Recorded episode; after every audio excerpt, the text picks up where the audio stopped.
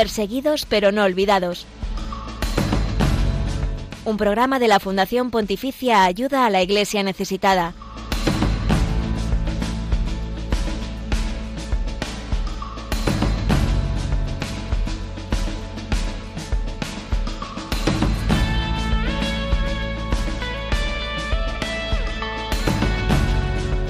Israel y Hamas se encuentran, continúan en conflicto desde hace ya dos semanas, una guerra que afecta a todos los países de la región y sobre todo a las minorías religiosas, como es el caso de los cristianos y de esa pequeñísima comunidad cristiana de Gaza.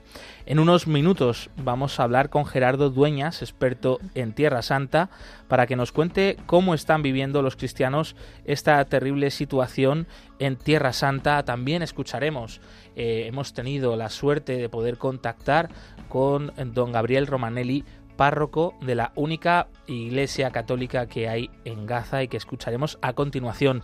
Muy buenos días, Blanca Tortosa. Buenos días, Josué.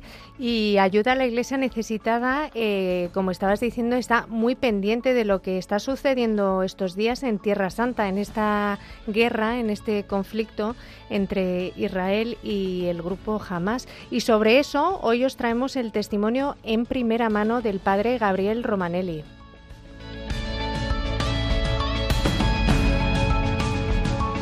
También te vamos a contar el testimonio de Don Mateo, un presbítero de la diócesis de Tortosa en Cataluña que se emocionó hace unos pocos días al oficiar la misa con un cáliz procedente de Irak, de Caracos, un cáliz profanado por los yihadistas del Estado Islámico. Buenos días, Lucía Para. Buenos días a todos. El informe de libertad religiosa en el mundo 2023 de ayuda a la Iglesia necesitada revela que en Chad atraviesa un periodo de gran agitación y es que las perspectivas para este derecho humano en el futuro son negativas. Enseguida te cuento más datos que seguro que te van a sorprender.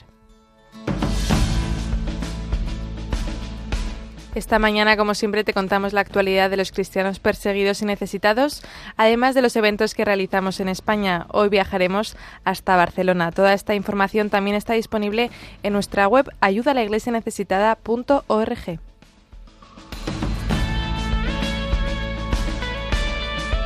Estamos arrancando, perseguidos pero no olvidados, este programa de la Fundación Pontificia Ayuda a la Iglesia Necesitada del que tú eres parte fundamental. Por eso te invitamos a participar con nosotros a través de nuestros canales en redes sociales. Eso es, como siempre, te recordamos las redes de ayuda a la Iglesia Necesitada. Estamos en Twitter como arroba ayuda a Neces, en Facebook, Instagram y YouTube como ayuda a la Iglesia Necesitada. Decirte que tenemos en estas plataformas contenidos exclusivos, imágenes, vídeos y noticias y mucho más. Y no os olvidéis que nos podéis escribir vuestros comentarios y mensajes al email del programa perseguidos pero no olvidados arroba radiomaria.es.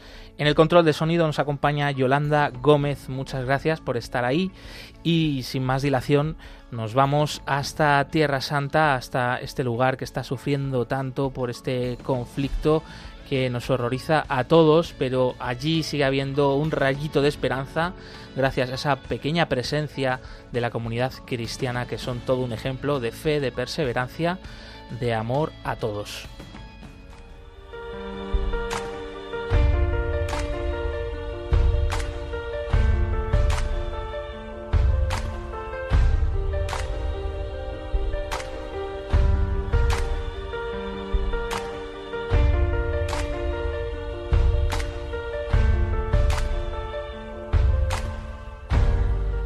Y es que hace unos días hemos podido contactar con don Gabriel Romanelli, párroco de la Iglesia de la Sagrada Familia de Gaza. Él está viviendo este conflicto con el corazón encogido, pero también muy confiado a Dios. En estos momentos él no se encuentra entre sus feligreses, sino que está cerca de allí, pero eh, fuera de la franja de Gaza, en Belén, donde le ha sorprendido, donde le sorprendió el, el terrible ataque de los terroristas de Hamas y el comienzo de esta guerra.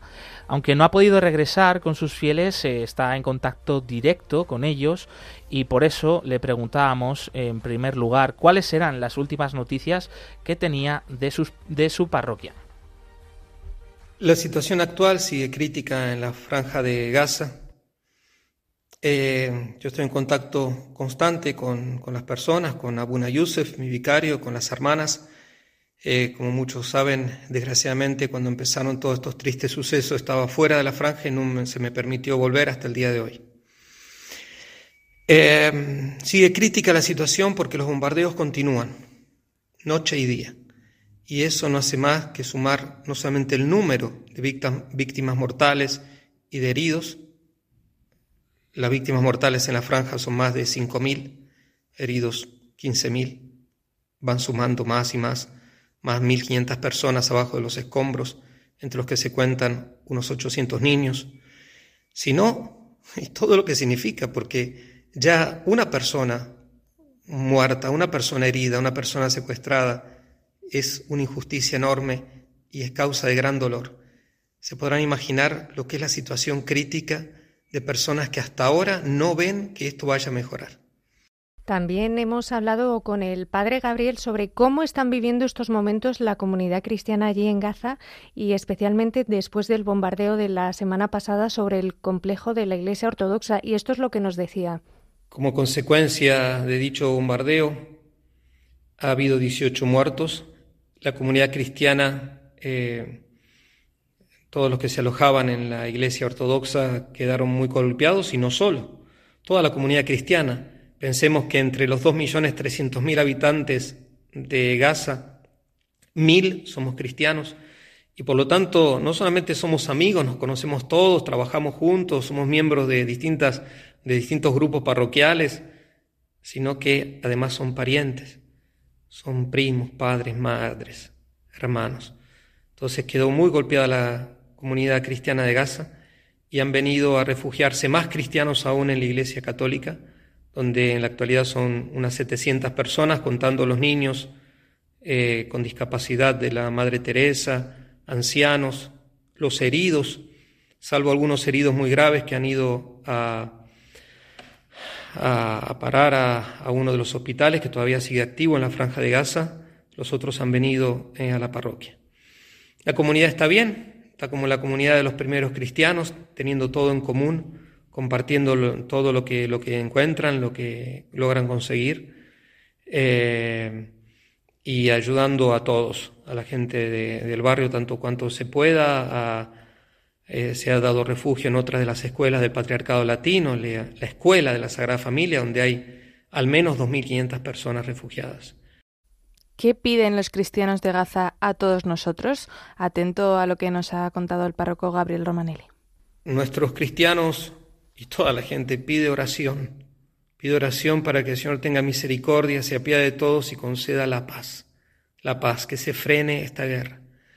Piden también que se dé a conocer la situación y que no solamente se da a conocer, sino que se pide a todas las personas, eh, políticos, diplomáticos, eh, periodistas, eh, personas de, instituciones civiles, que, tengan una palabra en orden a, la paz, a la justicia, a la reconciliación, que pongan esa palabra, que trabajen, que no se dejen vencer por las circunstancias y que, que no acepten una situación así como una situación normal y, es lo que suplican, le suplican a todo el mundo, la necesidad de los corredores humanitarios para que no haya más muertes, para que sean curados los heridos, para que todos gocen de la libertad, sean liberados aquellos que están privados de la libertad.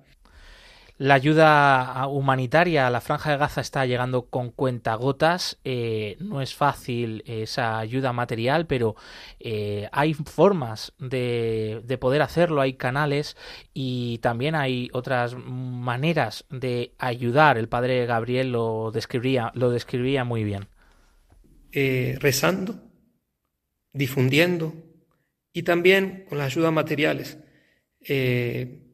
de por ejemplo, el Patriarcado Latino de Jerusalén, cuando, cuando comience, tengo entendido todavía no ha comenzado un, un canal oficial de ayuda, de poder ayudar materialmente. Hay tantas personas, tantas necesidades. El agua, el agua, el combustible para la electricidad.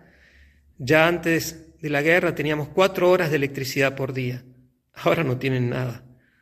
Así que ser misericordioso y tratar de ayudar todo cuanto podamos. Se ha conocido que el propio Papa Francisco ha contactado en varias ocasiones con la comunidad cristiana en Gaza, también con este sacerdote, con el padre Romanelli, que nos describía un poquito algunas de esas conversaciones. El Santo Padre, el Papa Francisco, me ha llamado muchas veces y a la comunidad parroquial también para manifestar su cercanía, su preocupación, su oración, dándonos su bendición, pidiéndonos que protejamos a los niños que tenemos eh, a nuestro cargo. Eh, y le agradecemos al Santo Padre, agradecemos en nombre, en su persona, a todas las millones y millones de hombres y mujeres de buena voluntad de todo el mundo que están rezando, ofreciendo sacrificios, penitencias y trabajando, trabajando por la paz y la justicia. Que Dios los bendiga y que Nuestra Señora, Reina de la Paz, dé la paz a todos. Desde aquí manifestamos una vez más nuestra cercanía eh, con la comunidad cristiana de Gaza, eh, nuestra solidaridad con las víctimas de esta guerra, de estos enfrentamientos.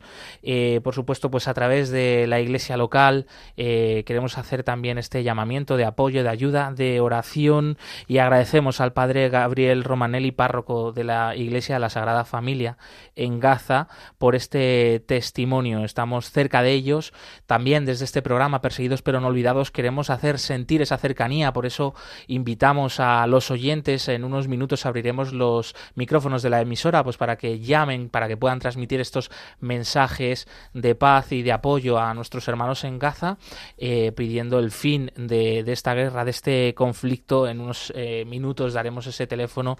También podéis hacer llegar estos mensajes a través de las redes sociales, del correo de este programa y de los demás canales que están que ponen a disposición esta casa, Radio María.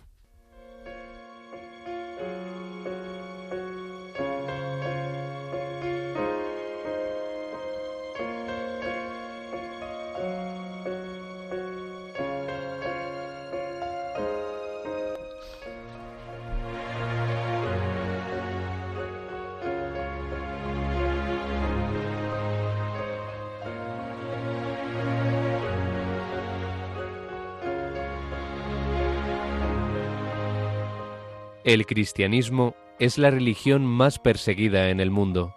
Conoce de cerca esta realidad en Perseguidos pero no olvidados, un programa de ayuda a la Iglesia necesitada en Radio María.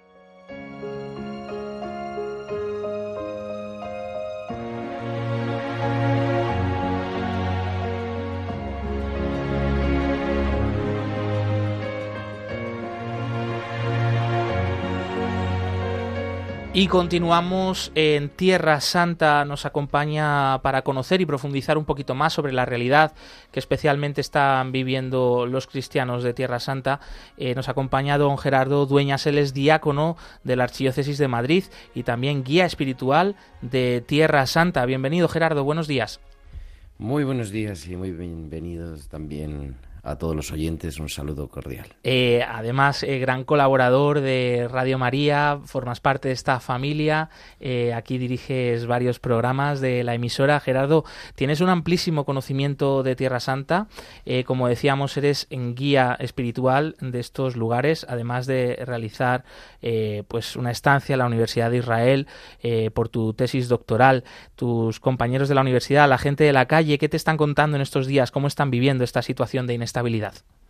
Pues es una situación, la verdad, tremendamente complicada la que hay ahora mismo en, toda la Tierra Santa, como es natural, vamos, tampoco hay que hacerse grandes suposiciones.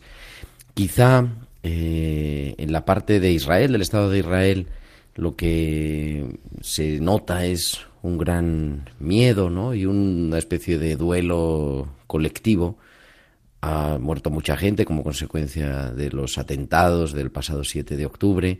Todavía hay casi 200 personas secuestradas. Además está movilizado el ejército, con lo cual toda la parte de los ciudadanos del Estado de Israel tienen muy cercana la guerra, la presencia de la guerra. La parte palestina, bueno, la parte palestina de Gaza es evidente, acabamos de escuchar el impresionante testimonio del párroco de Gaza, de Gabriel, y bueno, eso es una cosa aparte, que ahora si queréis hablamos. La parte de Cisjordania, pues aparentemente está más tranquila, pero claro, hay una inestabilidad como no ha habido desde la creación del Estado de Israel. Y es un poco lo que nos comparten, ¿no? Las noticias que nos llegan es esa sensación que tiene el pueblo judío de haber sido tocado en su propia casa, de haber entrado con estas masacres, ¿no? En, en el concierto, en los kibbutz, con lo cual es esa sensación que tenemos cuando a alguien le entran a robar en casa, ¿no? Pero eso multiplicado por mil, ¿no? Total.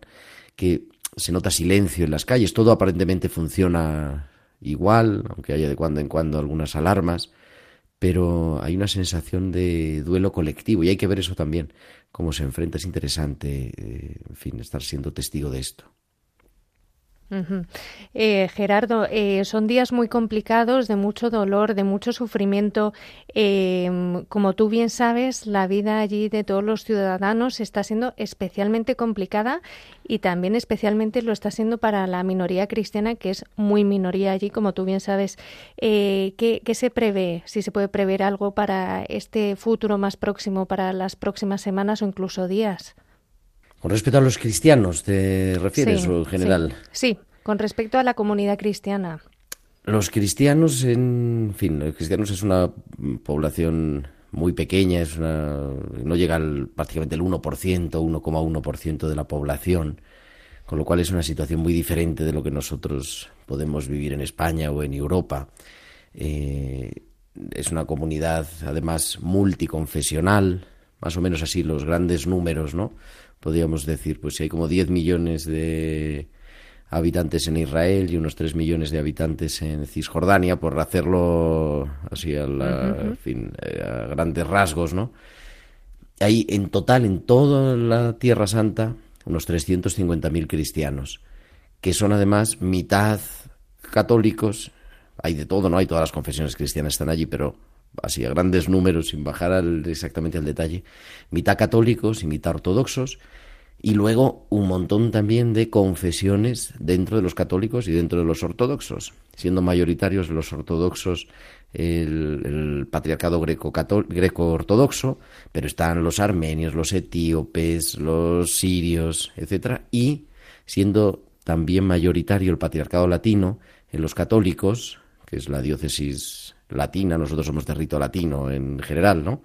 Pero también hay católicos melquitas, que son greco-católicos, armenios, sirios, etcétera. Con lo cual, es todo un, fin, una complicación general, que eso se vive generalmente. Es verdad que en Tierra Santa el ecumenismo en la base está logrado, es decir, hay unidad en la base, lo importante es ser católico, o sea, es ser cristiano, no a la iglesia a la que uno va, y de hecho existe entre católicos y ortodoxos un acuerdo de intercomunión para los cristianos locales de Tierra Santa y se casan entre ellos, ¿no? Entonces, primero son minoría y siempre son minoría, y es una minoría cada vez más pequeña, porque el número de los judíos y el número de los palestinos ha aumentado muchísimo en los últimos 40 años, y el de los cristianos se mantiene estable, no aumenta, con lo cual el porcentaje es mucho menor. En algunas ciudades donde eran 90% cristianos, como por ejemplo Belén en los años 80, o incluso Nazaret, con una mayoría muy importante, los cristianos todavía en Nazaret y en Belén siguen teniendo una presencia importante, pero ya no son más del 50% de la población. Y eso tiene sus problemas en el día a día, ¿no? Porque en medio de este conflicto permanente, no el actual, ¿no? El conflicto permanente entre eh, los judíos y los musulmanes, los cristianos están en el medio. Recordemos que los cristianos en Tierra Santa son árabes, son por lo tanto palestinos. Entonces, eso ya supone un problema en el día a día, ¿no? Frente a los israelíes, aunque algunos tengan nacionalidad israelí o no, árabes israelíes, que es lo que se suele decir, pero bueno, eso ya es un problema en sí mismo. Y luego, dentro de los palestinos, pues no son musulmanes, no están de acuerdo con muchas cosas, la forma de vida es algo distinta, entonces, pues también es un segundo problema. Ahora mismo, con la situación de guerra que tenemos, como decía, una situación que no se vive o no se recordaba desde la creación del Estado de Israel, pues aparentemente la situación de los cristianos es igual que antes, aparentemente. Pero, por un lado, los que viven en Israel pues son víctimas de ese miedo ¿no? y, de las circunstancias que se viven en la calle, las circunstancias sociales. Y los que viven en Palestina, en Cisjordania, especialmente en el área de Belén, en el gobernato, en la gobernación de Belén, pues tienen añadido a los problemas de siempre el problema de la falta de trabajo, porque la mayoría de los cristianos de Belén están directamente relacionados con el turismo.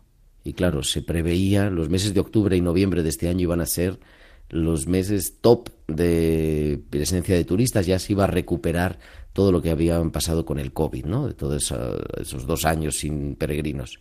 Y ahora, de la noche a la mañana, del día 6 de octubre, que estaba lleno, al día 7 de octubre, se ha pasado a cero, con lo hmm. cual el 90% de los cristianos de Belén y por lo tanto de Cisjordania están sin trabajo. Claro. Entonces esto se puede aguantar un tiempo, pero no mm. mucho. Sí, sí, sí, entendemos esta situación ahora gracias a, todo lo que nos estás transmitiendo, Gerardo. Estamos aprendiendo también mucho, claro, eh, de qué manera entonces se les puede ayudar, porque toda esta gente que depende del turismo, de poder vender pues su artesanía, etcétera, todos estos ingresos ahora, ahora no los tienen, ¿no? La vida es muy complicada, además, eh, si cabe, ¿no? En esta circunstancia, ¿cómo les podríamos ayudar?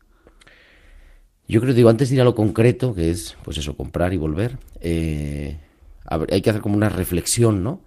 Es decir, ¿por qué es importante que haya cristianos en Tierra Santa? En el fondo es eso. Nosotros vamos a visitar los lugares santos, vamos al Santo Sepulcro, el lugar de la resurrección, el lugar más santo del mundo, vamos a Belén, el lugar del nacimiento de Jesús, vamos a Nazaret, donde la casa de María, etcétera, y visitamos las piedras, pero necesitamos, son necesarias las piedras vivas y tenemos una deuda de gratitud con los cristianos de la Tierra Santa. Ya San Pablo hacía la colecta, ¿no? La colecta a la Iglesia Madre de Jerusalén. Son la Iglesia Madre de Jerusalén y toda la Iglesia tenemos una responsabilidad para con ellos. O sea, esto no es vamos, hay que ayudar a todos y todos los conflictos, pero y no se trata de hacer un concurso de cuál es el conflicto más importante, ¿no? Pero esto supone también una responsabilidad espiritual para toda la Iglesia, el ayudar a la Iglesia Madre de Jerusalén, que es en lo concreto los cristianos que están allí. ¿Cómo podemos hacer la ayuda? Pues lo primero, rezando por, rezando por ellos, uniéndonos. Mañana es la jornada convocada, la segunda jornada convocada por el Papa Francisco, de oración y ayuno por la paz, uniéndonos a ellos. Porque los cristianos tienen una vocación importante, que es, en medio de esa, ese conflicto, ser vínculo de confianza, vínculo de unión. Y la oración, a través de la oración, no solucionamos los conflictos mágicamente, decía el patriarca de Jerusalén en un mensaje a los jóvenes que ha publicado, sino nosotros aprendemos a mirar la situación con unos ojos, con los ojos de Dios, que por lo tanto no son los ojos del odio. Entonces, primera ayuda, la oración. Segunda ayuda, ahora que no se puede hacer nada, pues viene la Navidad. ayudar en la medida de lo posible, pues eso, comprando artesanía, se pueden comprar por internet, va a haber diferentes proyectos. Eh, yo dedicaré también algún programa en tiempo de cuidar los martes a las 8 de la tarde a, esto, ¿no? En fin, ¿cómo podemos ayudar a los cristianos concretos? Pues haciendo que puedan trabajar y si no podemos ir, eh, pues por lo menos desde aquí, ¿no? Entonces, viendo así, generándoles trabajo. No se trata, yo creo, tanto de dar ayudas puntuales en una cuenta corriente de un donativo, que bueno, puede estar bien, ¿no? Pero es una cosa puntual, sino haciendo que puedan vivir allí y no vivan de la limosna, sino que vivan de su trabajo. Y tercero, pues cuando esto se, el conflicto se apacigüe, que no sabemos ahora mismo, yo creo que no se puede prever, pues volviendo otra vez, ¿no? Volviendo a los lugares santos, volviendo a la Tierra Santa. Yo diría que esas son las tres vías. La más importante y más urgente, la oración. Mm que además se mantenga viva esta esperanza que es muy complicado eh, en esta situación tan dura. Pero bueno, sin duda seguiremos desde aquí muy pendientes contando todo lo que suceda en Tierra Santa eh, y gracias a la ayuda pues de personas como tú eh, te agradecemos mucho Gerardo Dueñas, diácono de Madrid y guía espiritual de Tierra Santa. Un fuerte abrazo y hasta la próxima. Muchísimas gracias, que Dios os bendiga. Un abrazo.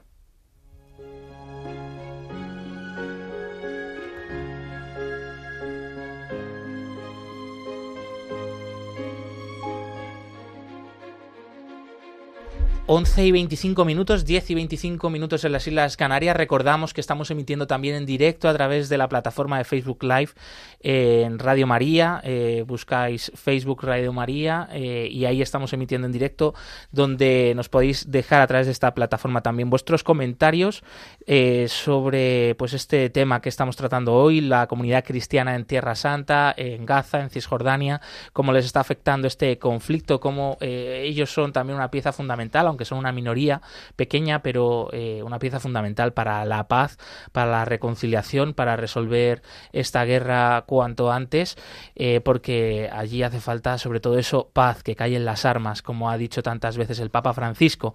Eh, nosotros compartimos aquí en directo vuestros comentarios a través de esta plataforma de Facebook Live y que enseguida, en unos minutos también, abriremos los micrófonos de la emisora para que nos podáis llamar, os animamos a ello, para que podáis transmitir esos mensajes de apoyo, esos mensajes de paz, vuestras intenciones también de oración. Eh, si alguien también tiene alguna intención particular de oración, pues la puede compartir aquí con toda la audiencia de Radio María y nos sumamos a ella. Y ahora llega el momento de la actualidad de la iglesia pobre y perseguida en el mundo, nuestros hermanos en la fe que sufren persecución, eh, que son pobres y necesitados, no ocupan los grandes titulares en los medios de comunicación, pero nosotros sí queremos que aquí hoy sean noticia.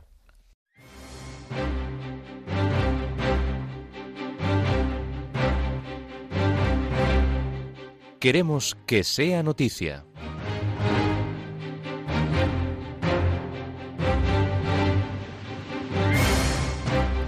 Un ataque mata al menos a 18 cristianos en Gaza y destruye varios edificios pertenecientes a la Iglesia Ortodoxa griega entre ellos 10 miembros de una misma familia durante un ataque en Gaza mueren el pasado jueves 19 de octubre. Según fuentes consultadas por ayuda a la Iglesia necesitada, una explosión provocó el derrumbe total de un edificio del recinto de la Iglesia Ortodoxa griega. Fueron otros 15 cristianos los que estuvieron varias horas atrapados bajo los escombros. Desde el comienzo del conflicto armado en Gaza, unas 400 personas, en su mayoría cristianos, se habían refugiado en este lugar. Entre las víctimas hay varios jóvenes cristianos que formaban parte del proyecto de generación de empleo para jóvenes cristianos dirigido por el Patriarcado Latino de Jerusalén. El Papa convoca para mañana, 27 de octubre, una jornada de oración y ayuno por la paz eh, para Tierra Santa. Entre los motivos están el temor por lo que está sucediendo en Tierra Santa y en los demás focos de guerra del mundo. De hecho, el pensamiento del pontífice se dirigió tras la audiencia general a lo que está sucediendo en Palestina e Israel. Francisco ha mostrado su preocupación ante la posible ampliación del conflicto, mientras en el mundo hay ya tantos frentes de guerra abiertos. Dice, la jornada de oración se celebrará mañana viernes a las 6 de la tarde en la Plaza de San Pedro. La invitación se dirige también a los hermanas y hermanas de diversas confesiones cristianas pertenecientes a otras religiones y a todos aquellos que tienen en el corazón la causa de la paz. La Iglesia beatificará a 20 mártires de la persecución religiosa del siglo XX en España, en Sevilla. La Catedral de Sevilla acogerá el próximo 18 de noviembre la beatificación de 20 mártires, 10 sacerdotes, un seminarista y 9 seglares, 8 hombres y una mujer. Uno de ellos es Manuel González Cerna Rodríguez. Él fue detenido la noche del 19 de julio de de 1936 por milicianos republicanos y cuatro días más tarde fue ejecutado en la propia sacristía del templo. El arzobispo de Sevilla ha recordado que el martirio es un don de Dios y que todos estos hermanos que murieron perdonando a los que les quitaban la vida son un ejemplo grande para nosotros. La religiosa Nabila Saleh desde Gaza hace un llamamiento por la paz y la ayuda humanitaria urgente en medio de este conflicto. En una reciente conversación telefónica con esta Fundación Pontificia, la religiosa del Santo Rosario ha expresado su profunda preocupación por el centenar de niños traumatizados que se alojan en el complejo parroquial y que no han conocido otra cosa que la guerra a lo largo de su vida. Paz, paz, solo queremos paz. Estas son las palabras de la hermana Nabila que se hacen eco de los sentimientos de la comunidad local. El único anhelo que tienen es el fin de el ciclo de la violencia y el sufrimiento después de más de casi dos semanas encerrada en el complejo parroquial. En este momento solo tenemos a Dios, asegurado.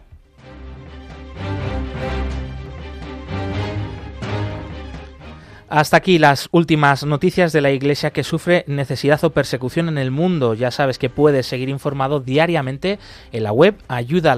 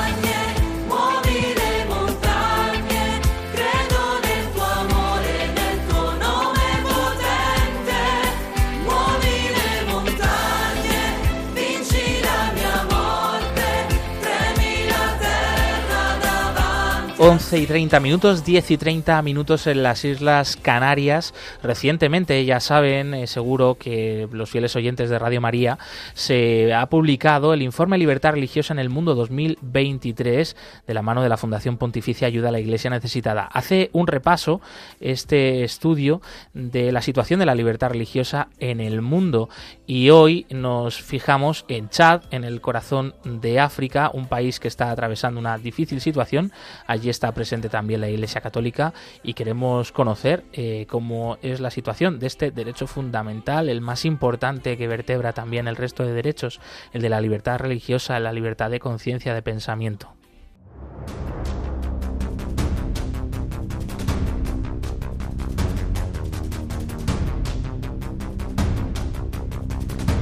Libertad religiosa en el mundo.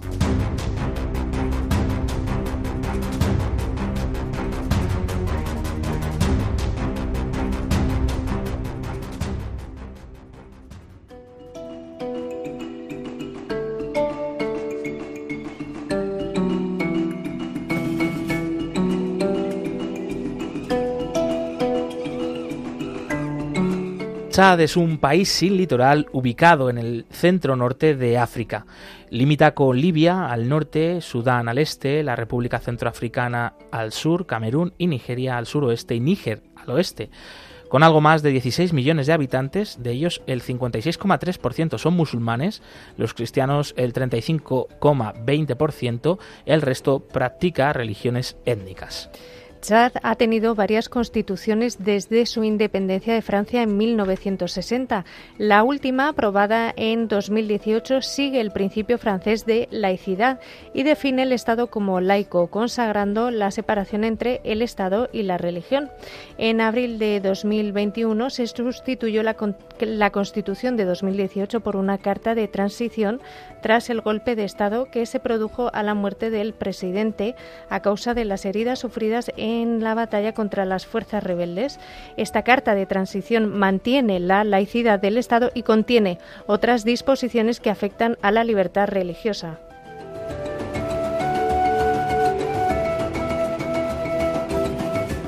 La mayor parte de la comunidad musulmana de Chad sigue la tradición sufí tiyanilla. La corriente radical del wahhabismo está prohibida y los musulmanes wahhabíes no tienen representación en el Alto Consejo de Asuntos Islámicos, una institución nacional. Políticamente, los musulmanes dominan el gobierno y están sobre representados entre los funcionarios, aunque oficialmente están reconocidas tanto fiestas musulmanas como cristianas y es frecuente el diálogo interreligioso entre líderes religiosos que predican la convivencia pacífica. Parece haber una creciente presión para que no se celebren los domingos y las fiestas cristianas.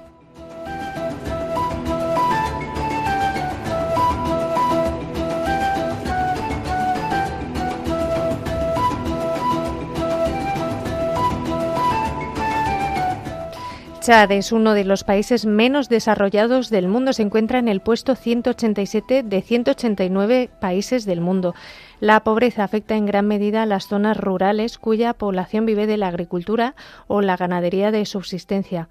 Poco después de la toma de poder en 2021 por parte de los militares, los obispos católicos del país pidieron que el proceso de transición contara con apoyo internacional y pidieron también que se creara un comité ad hoc para elegir a los miembros del Consejo Nacional de Transición, acelerar el proceso de diálogo y garantizar así que el dicho Consejo diera los pasos para redactar una constitución basada en el consenso. Ante las protestas y la, la violenta represión por parte de las autoridades, Monseñor Samuel Bairabé Tibingar, vicario general de la Archidiócesis de la capital, Yamena, hizo un llamamiento a la calma y la reconciliación. Asimismo, el jeque Abdadahim Abdullaye Usmane, secretario general del Consejo de Asuntos Islámicos de Chad, advirtió contra toda forma de manipulación, subrayando que los problemas del país son de naturaleza política, no religiosa, ensalzó la convivencia pacífica.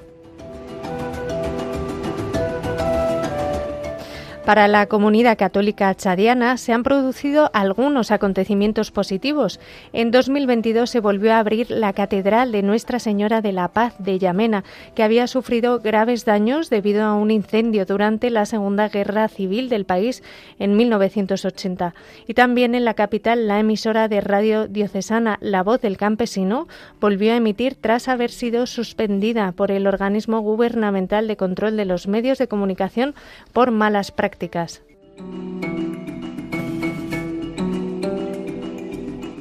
en numerosas ocasiones la Iglesia Católica se ha manifestado abiertamente a favor de la paz. Un ejemplo de ello es el ocurrido el 26 de noviembre de 2022, cuando la Conferencia Episcopal de Chad denunció textualmente la violencia endémica en la nación norte centroafricana, instando a las autoridades a convocar un verdadero diálogo nacional inclusivo. Chad hoy en día atraviesa un periodo de gran agitación. Los conflictos internos relacionados con la tierra, así como la violencia intercomunitaria entre agricultores y pastores y grupos árabes y no árabes, se han complicado por la presencia de militantes yihadistas extranjeros como del grupo Boko Haram o del Estado Islámico en el oeste de África, que han asesinado a cientos de personas y desplazado a otros miles. Aunque las relaciones entre los líderes religiosos musulmanes y cristianos son en general positivas en Chad y ambos desempeñan un papel importante en la defensa de la paz y la estabilidad, la combinación de todos los factores mencionados pesa mucho sobre la libertad de religión, por lo que las perspectivas para este derecho humano en el futuro son negativas.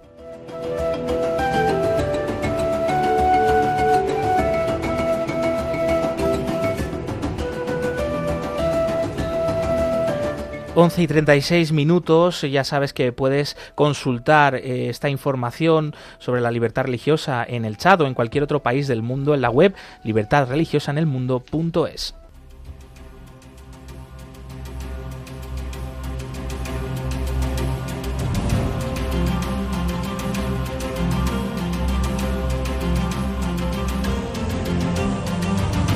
Testigos del siglo XXI.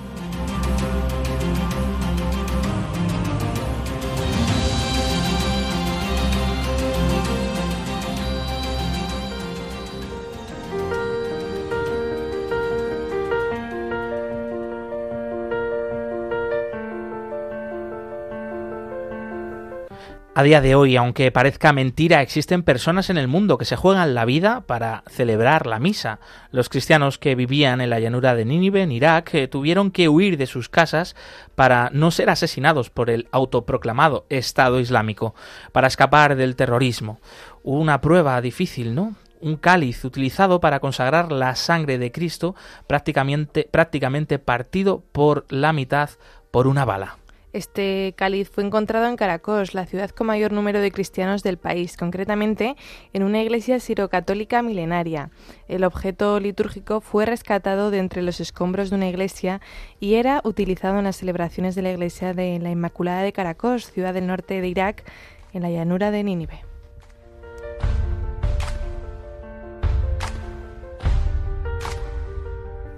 Durante la guerra de 2014, las iglesias cristianas se convirtieron en objetivo de las milicias del Daesh que derribaron las cruces y atacaron los lugares sagrados. Cuando los feligreses huyeron, los terroristas usaron los objetos litúrgicos para ensayar su puntería. Sí, pero lo que no sabía la persona que disparó es que se volvería a consagrar el vino en este cáliz. Fue un joven cura iraquí, el padre Salar Cajo, quien logró rescatarlo. La pieza acabó en Siria y se volvió a consagrar en ella. Desde entonces no ha parado de viajar por todo el mundo. Es más, se puede apreciar incluso los destrozos que le ocasionaron las balas. Los terroristas no consiguieron el propósito de eliminar la presencia cristiana de todo Irak. Los cristianos están volviendo a la llanura de Nínive y la Iglesia no tiene constancia de ni uno solo que haya renegado de su fe. Este cáliz de Caracos, que como ya hemos comentado, toma su nombre de esta ciudad iraquí donde fue profanado y convertido en un símbolo de persecución de los cristianos, sigue peregrinando por numerosas ciudades de varios países, entre ellos también España todavía si lo, pienso me emociono, ¿no? ¿no? pude contener las lágrimas, me parecía, me parecía yo algo, algo tan grande, tan grande, que, viendo mi, pequeñez, mi, pobreza, mi, miseria, eh, digo, ¿cómo voy yo a coger este cáliz de, un mártir, ¿no? de, un hermano, de un santo? Y, y aparte no voy a poder aguantar celebrar la Eucaristía de esta forma, va a ser impresionante, ¿no? Esta voz que acabas de escuchar es la de don Mateo, un sacerdote de la diócesis de Tortosa, quien hace unos días celebró la Santa Misa con este cáliz de Caracos. Y es que, como te hemos contado muchas veces aquí, en Perseguidos pero no olvidados, la Fundación Pontificia Ayuda a la Iglesia Necesitada es quien promueve esta peregrinación. De esta manera se quiere recordar la realidad más actual que nunca de las persecuciones que los cristianos sufren en tantos lugares del mundo. Lo hice, lo hice, ¿eh? Y la verdad es que sobre todo en el momento de la elevación, de los, cuando presentamos los dones, ¿no? Y le devolvemos a, a, Dios Padre aquello que Él nos regala para que nos los devuelva santificado, ¿no? Integrado en la Trinidad, en esta comunión maravillosa de las personas divinas. En aquel momento de la elevación, bueno, estuve toda la misa con el corazón que me explotaba y, y en este momento pues no pude contener las lágrimas para don Mateo ha sido una gracia y un regalazo. Cree que poder tocar, ver, acercarse sensorialmente a estos signos de amor y de perdón ayuda a comprender la misión de un cristiano y profundizar en el amor de Dios.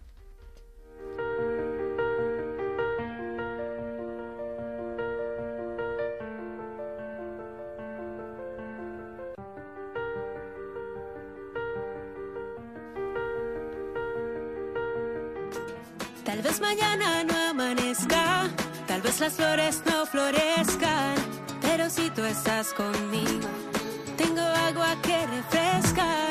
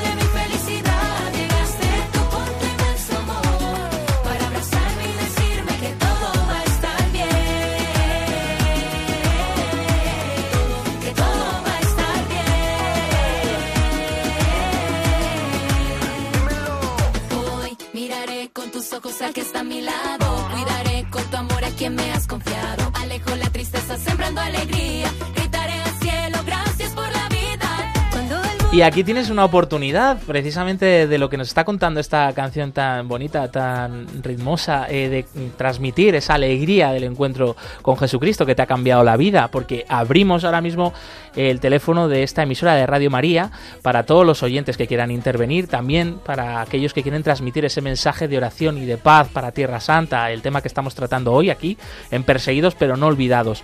Te invitamos a llamar ya al siguiente número de teléfono, al 91005 94 19. Repetimos, 91005 94 19 y transmitir ese mensaje de alegría de cómo el Señor pues te ha cambiado la vida, también transmitir ese mensaje de oración y paz para Tierra Santa. Lo esperamos y seguro que va a hacer mucho bien para toda la audiencia de Radio María.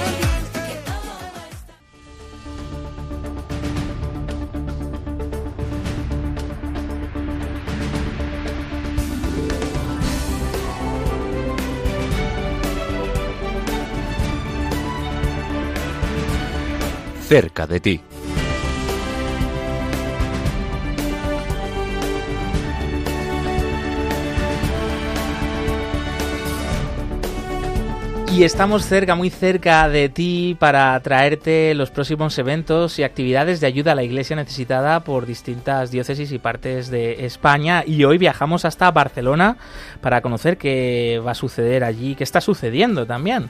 Está con nosotros ya Cristina Col, delegada de ayuda a la Iglesia necesitada en Cataluña. Cristina, buenos días. ¿Qué tal, Josué? Buenos días.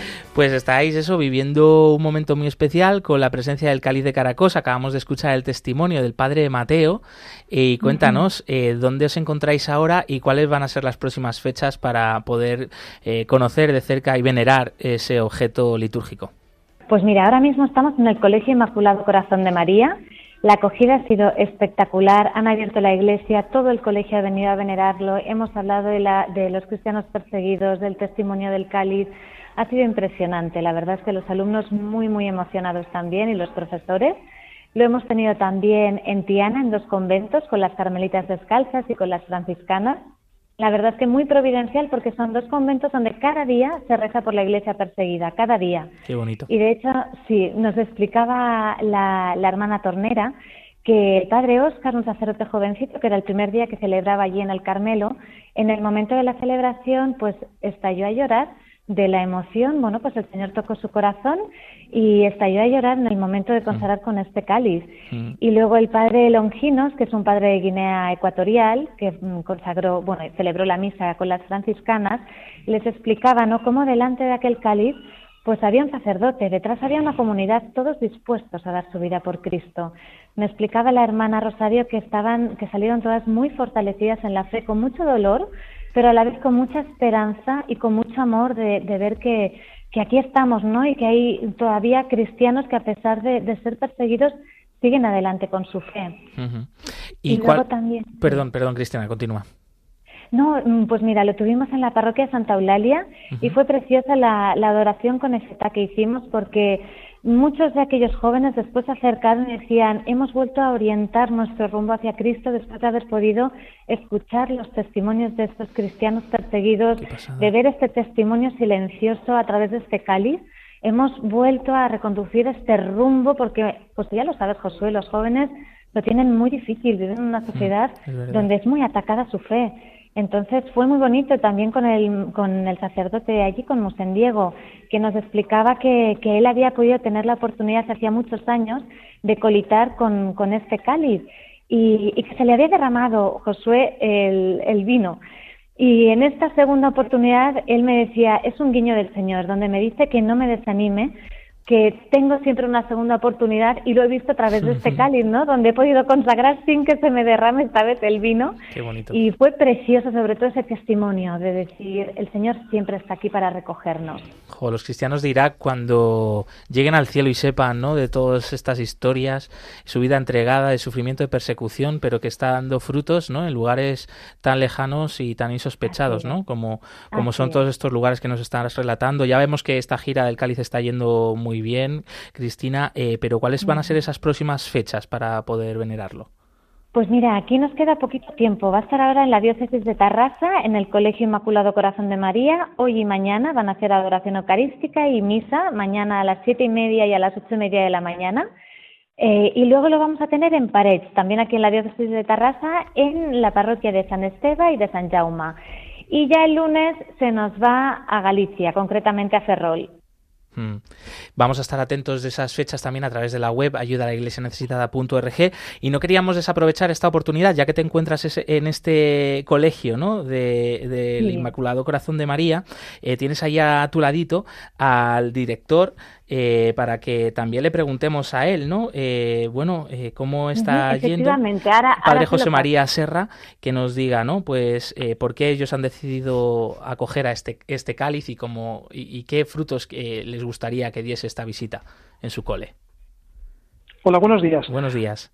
Pues eh, nosotros hemos acogido el cáliz por agradeciendo la iniciativa de ayuda a la Iglesia necesitada, porque porque queríamos reparar, ¿verdad?, la ofensa al corazón de Jesús y porque queríamos enseñar a reparar a nuestros chicos y también, como decía ahora mismo Cristina, para que para fortalecer su fe, ¿no? Entonces, en primer lugar, yo creo que es una dimensión teológica, es decir, primero es primero es Dios nuestro Señor a quien tenemos que consolar y agradecer que aun a riesgo de profanaciones se quede con nosotros y, y, y esté aquí para, para enseñarnos el camino del cielo y después también para pedir por los que, desconociendo muchas veces el mensaje cristiano, pues están dispuestos a, llevados del odio y de la ignorancia, a hacer estas cosas, ¿no?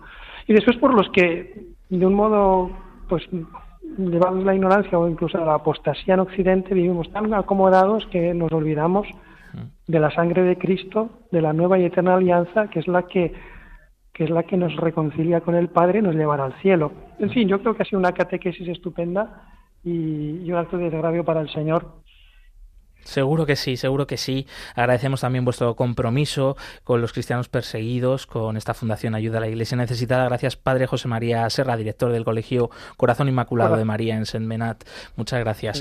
Sí. Y, usted, ya pues despedimos también a Cristina Cole. Eh, no sé, Cristina, si quieres añadir algo más eh, sobre las próximas actividades, eventos que vais a tener en, en vuestra delegación, en vuestra región en Cataluña. Pues en principio lo que te he comentado, Josué, va a estar ahora en Parets, en las parroquias de San Esteve y de, y de San Jaume, en las misas, acompañando las misas de, de todos estos días del fin de semana. Estupendo. Cristina Cole, delegada de Ayuda a la Iglesia Necesitada en Barcelona. Un abrazo grande. Igualmente, Josué, un saludo.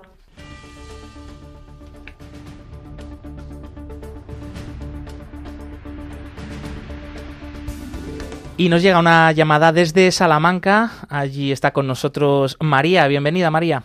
Hola, buenos días. Buenos padre. días. Mm, mm, Paz y bien. Mm, solamente poner mis oraciones como para el pueblo de Israel y de y para todo para, vamos para el mundo entero que falta nos está haciendo verdaderamente es padre Sí, bueno escuchamos, pues, escuchamos. Sí, perdón. Mm, Yo solamente deseo mm, mucho bien para todo el mundo, mm, porque estamos necesitados de ello. Nos falta, Pues sí. nos falta creer un poquito más, bastante más en, en Jesús de Nazaret y en, y en Dios. Pues muchísimas gracias, María, desde Salamanca, por este mensaje y nos unimos a esa oración. Y ha dicho muy bien usted cuando me ha llamado padre, porque soy padre, claro, padre, familia, estupendamente. Pues vamos a concluir nuestro programa con eh, una oración precisamente por la paz en Tierra Santa.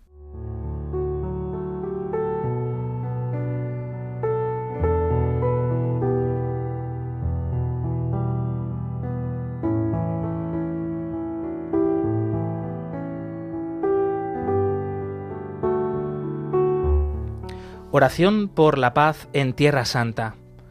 Señor Jesucristo, Tierra Santa está siendo golpeada una vez más por la violencia, el odio y la muerte. Señor, mira con misericordia la tierra que fue tu hogar terrenal.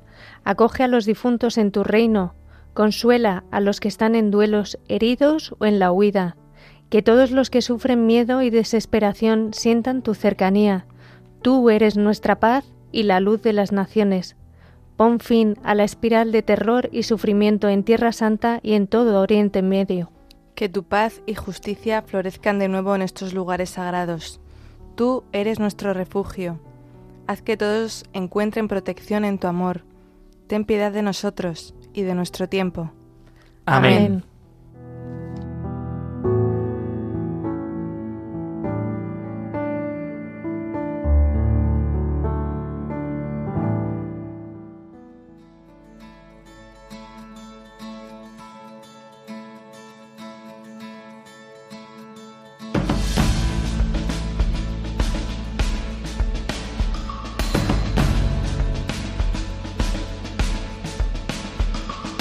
Seguimos llevando en el corazón a todos nuestros hermanos de Tierra Santa y eh, pidiendo por la paz eh, para el fin de este conflicto. Ya saben que pueden volver a escuchar este programa en el podcast en la web de Radio María o de Ayuda a la Iglesia Necesitada. Blanca Tortosa, muchísimas gracias. Gracias a vosotros. Lucía Para, un placer. Un placer. Y gracias también a Yolanda Gómez y Víctor en el control de sonido. Nosotros volvemos el próximo jueves 2 de noviembre y te dejamos aquí con la programación de Radio María, con el rezo del Ángelus. Movidos por el amor de Cristo al servicio de la Iglesia que sufre, un fuerte abrazo y hasta la semana que viene. Adiós.